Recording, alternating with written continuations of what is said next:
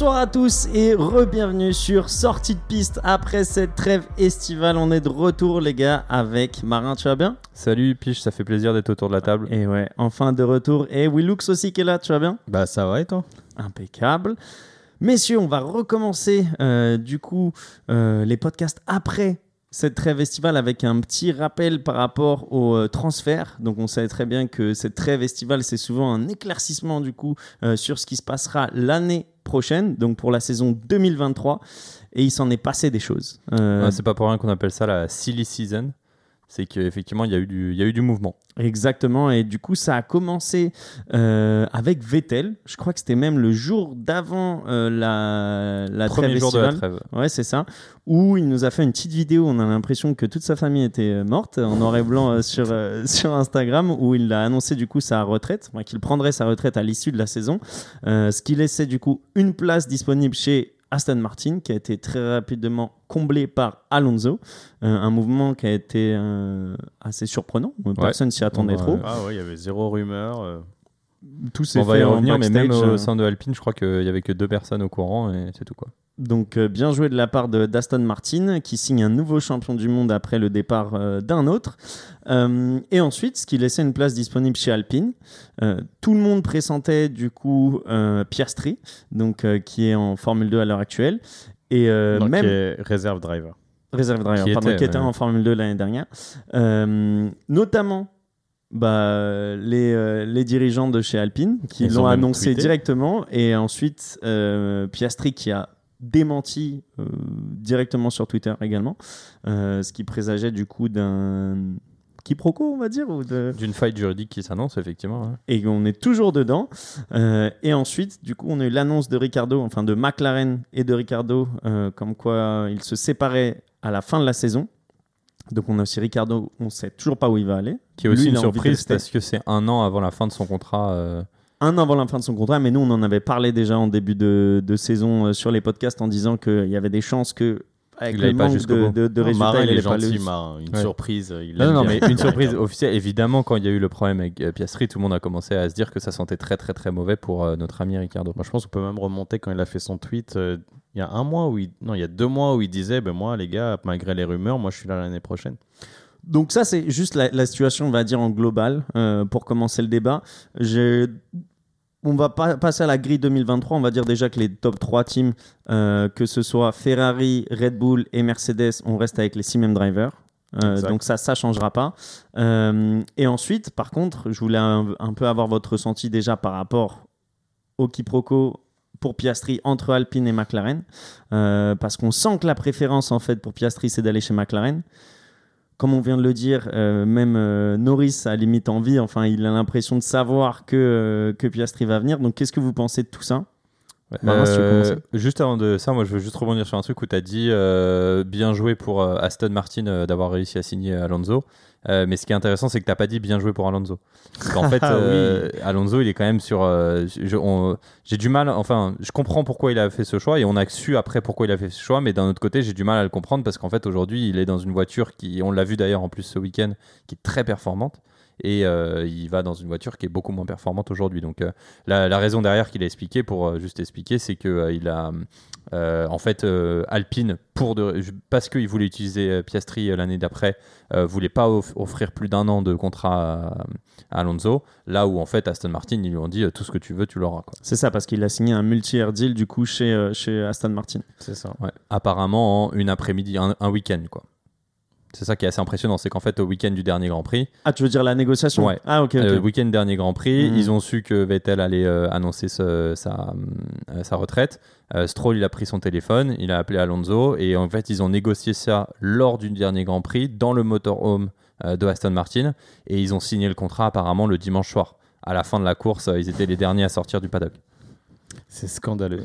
c'est scandaleux. C'est Alonso. euh, C'est dommage parce qu'à cette antenne, en début d'année, on commençait à dire Alonso, il a changé, il est plus mûr, il est moins dans la politique, moins ce chien fou. Mais en fait, euh, il en tient juste de nous montrer qu'il n'a pas changé. C'est un chien politique comme on en fait rarement. Il pourrait vraiment se lancer en politique en Espagne s'il en a envie. Euh, C'est pas trop tard. hein. c'est pas trop tard. Comme Marin l'a très bien expliqué, enfin, signer en deux jours alors que ça fait peut-être 2, 3, 4 mois que tu étais en négociation avec ton équipe et qui est censé être ton équipe de cœur avec qui tu as remporté deux championnats du monde, je trouve que ça le fait pas trop. Et en plus de ça, la manière, donc pour continuer sur les informations, de la manière où tout le monde était au courant a priori, sauf le team principal, Otmar, euh, je- Ouais. je, sais jamais comment prononcer. Ouais, euh, appelons Otmar. Otmar, sauf Otmar. Il dit dans, et en plus Alonso qui est fier de le dire euh, juste derrière. Bah écoutez, moi je l'avais prévenu euh, Luca De Meo, j'avais prévenu euh, tous les grands patrons de chez Alpine, mais j'avais pas prévenu Otmar. Je sais pas pourquoi il était pas au courant. Ça le fait pas. La manière est pas bonne, l'attitude est pas bonne. C'est du Alonso. Enfin c'est c'est horrible. J'aime Ouais. pas. Mais donc du coup pour répondre à ta première question Piche sur euh, sur McLaren en fait euh, effectivement euh, Mac- Alpine quand ils ont su ça ils ont annoncé Piastri parce que dans le contrat de Piastri en tant que réserve driver ils peuvent ils ont une clause qui leur permet de le transformer voilà de, de qui deviennent driver officiel pour pour l'écurie l'année d'après.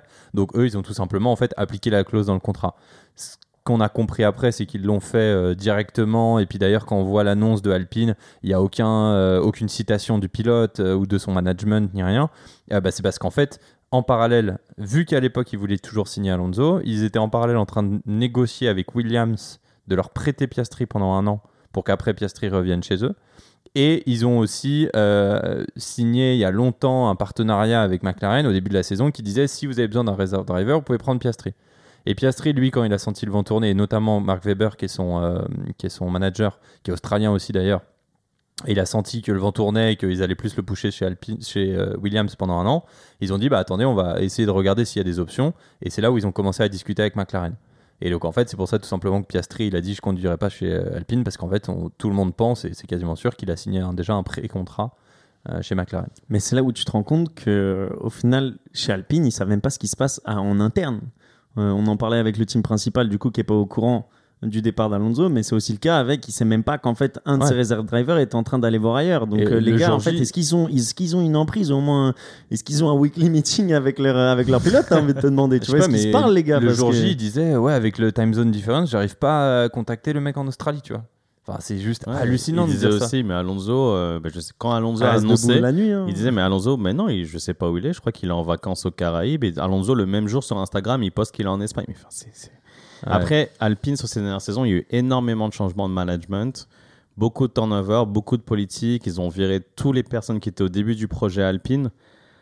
Ça va dans ce qu'on sait chez Alpine, ça passe pas très bien niveau management. Ils ont essayé deux managers, un manager, ça marche pas. Bah, écoutez, on, on verra. C'est dommage parce qu'ils ont la voiture, comme disait Marin, la plus performante, euh, la quatrième plus Ouais. performante du plateau. Moi, je finirais juste sur ça en disant que c'est hyper dommage parce que Alpine a beaucoup, beaucoup investi chez Piastri. Piastri, il est euh, quand même, euh, il vient de l'écu- de l'écurie Alpine, donc ça fait longtemps qu'ils mettent beaucoup d'argent sur lui. Et là, il leur rend euh, pas bien du tout.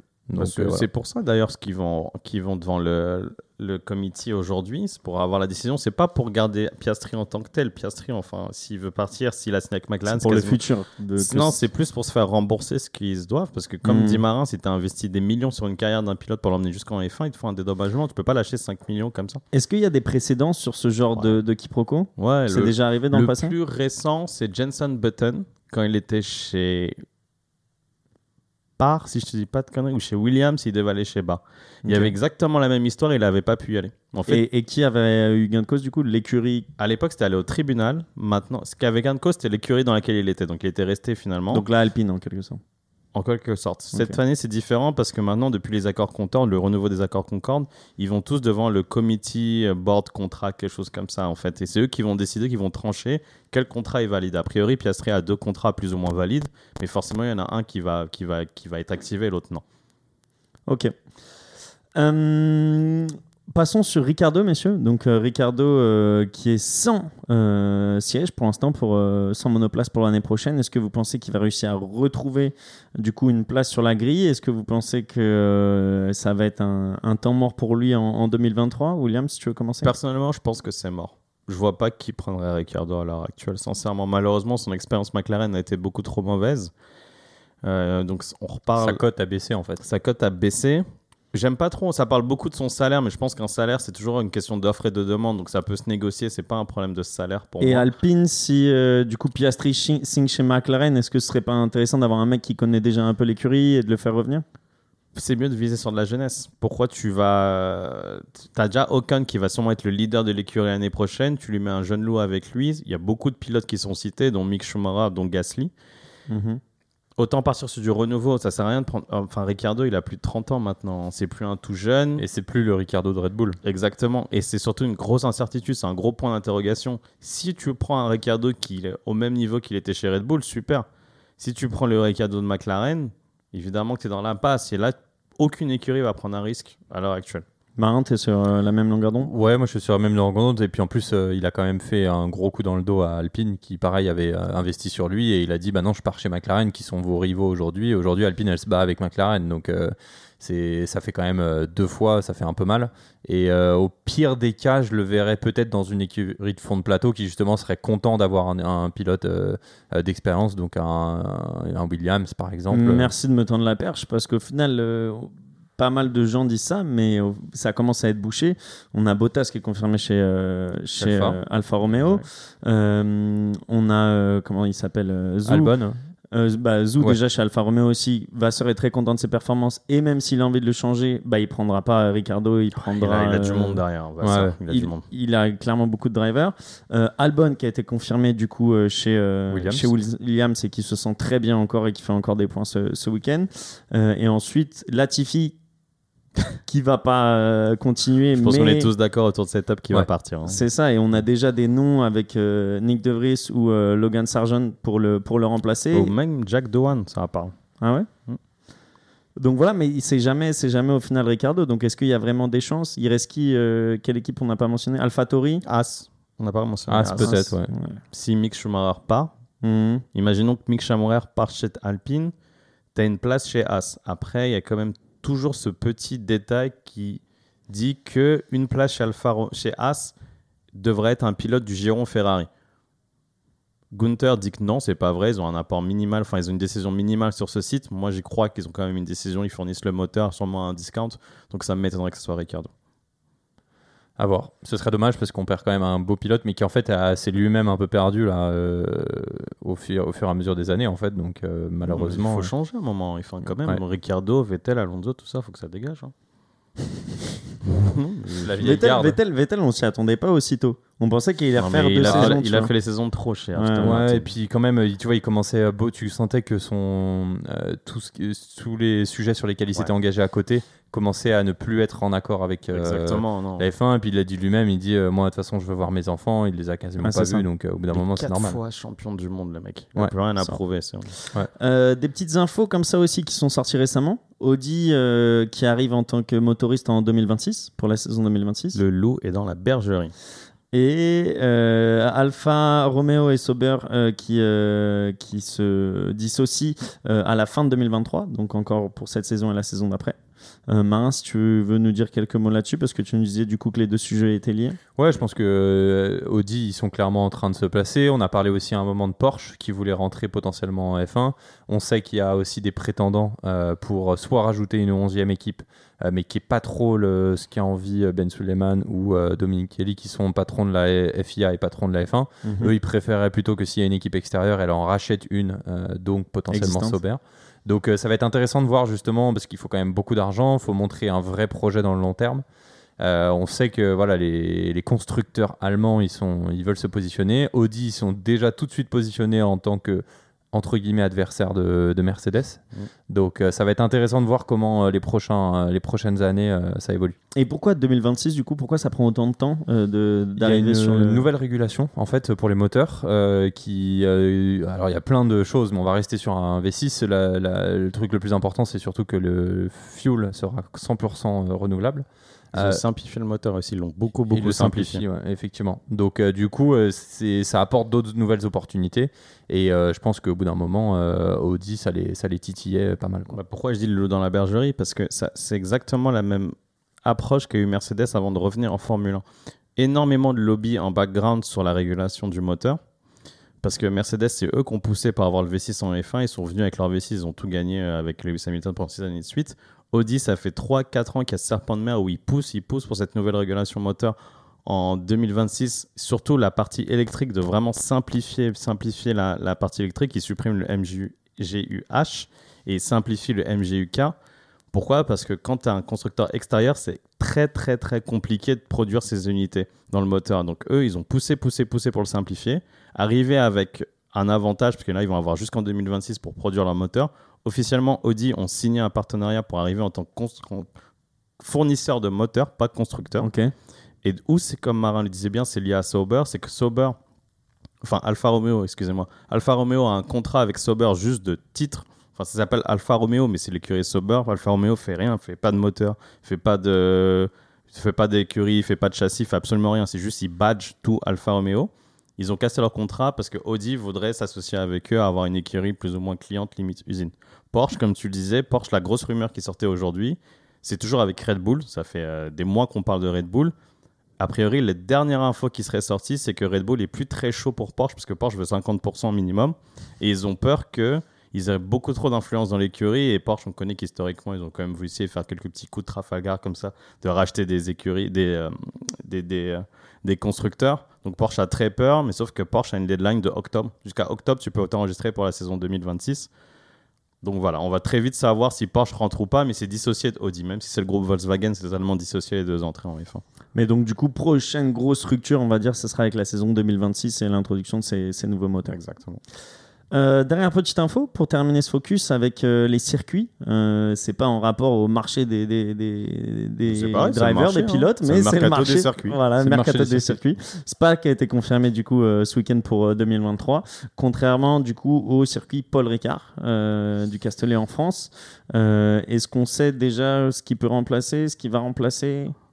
Bah, Ah c'est bah, les 50, euh, les 50 Ouais, Grands Prix qui ont envie de- euh, d'être des Grands Prix l'année prochaine et les 10 années d'après. hein. Et on sait qu'il y a eu beaucoup, beaucoup de lobbying. Que, comme le dit euh, Will, il y a euh, Las Vegas qui arrive l'année prochaine. Il y a beaucoup de pays, maintenant qu'il y a un renouveau pour la F1, pour l'attrait de la F1, il y a beaucoup de pays qui poussent pour avoir la F1 chez eux. Donc, euh, Il y a ouais. même des pays qui l'ont perdu avec le Covid. Au final, avant, on avait aussi d'autres circuits qui Bah, étaient. là, ce qu'on dit beaucoup, c'est que le Castellet le perd aussi parce que pendant le Covid, ils ont refusé de faire des grands prix, à l'inverse de Portimao, de Imola, même de Barcelone, qui ont fait des grands prix à, à huis clos pour aider la Formule 1. La France, on est un des seuls pays qui avons dit non, pff, nous, ça nous intéresse pas, on va pas vous aider. Donc c'est un peu Domicali qui nous met un petit doigt comme ça. Ah, en par disant, contre, tu gardes Singapour. Singapour, ils ont refusé aussi. hein. Singapour, c'était différent. Singapour, c'est euh, l'étoile de la F1. Ouais, tu vois, Singapour, c'est pour ça que je te dis que c'est différent. Et l'Asie était totalement en lockdown à l'époque comparé à l'Europe. C'est pour ça qu'on avait Mm. les Grands Prix en Europe. Et après, le, ce qui va faire sûrement qu'on va arriver, c'est que les États-Unis, eux, vont avoir trois Grands Prix parce que le, le- le marché est tellement gros. Donc et, je- Miami, Las Vegas et, Et Austin. euh, Austin. et la France, enfin surtout la partie francophone, va sûrement se partager en rotation un Grand Prix. Donc entre Spa, entre euh, le Castellet et peut-être une...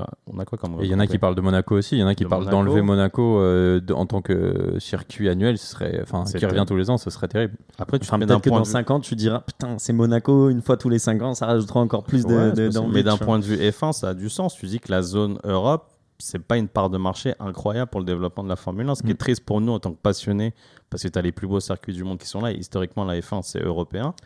Bah, ça dépend. Est-ce que, tu, est-ce que tu travailles sur ta fanbase ou est-ce que tu travailles sur ton. euh, Mais- faut travailler Ton- sur les deux. Pour pas te ton- perdre, faut ton- travailler sur les deux. Bah, c'est ça.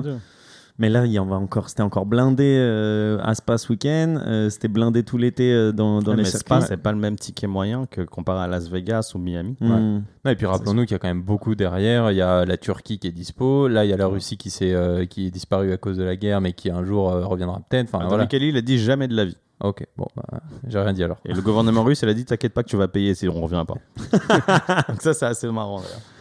Ah bref, en tout cas, ouais, très triste pour euh, le GP de Castellet. Mais peut-être qu'il reviendra comme euh, il est déjà revenu. Enfin, et ça faisait des années qu'on l'avait pas vu euh, avant les trois années qu'il a fait là. C'est ça, c'était Ouais. trois fois. hein. Ouais. Euh, Bon, moi, il me manquera pas personnellement. mais bon, enfin bon. Les lignes bleu, blanc, rouge sur le côté.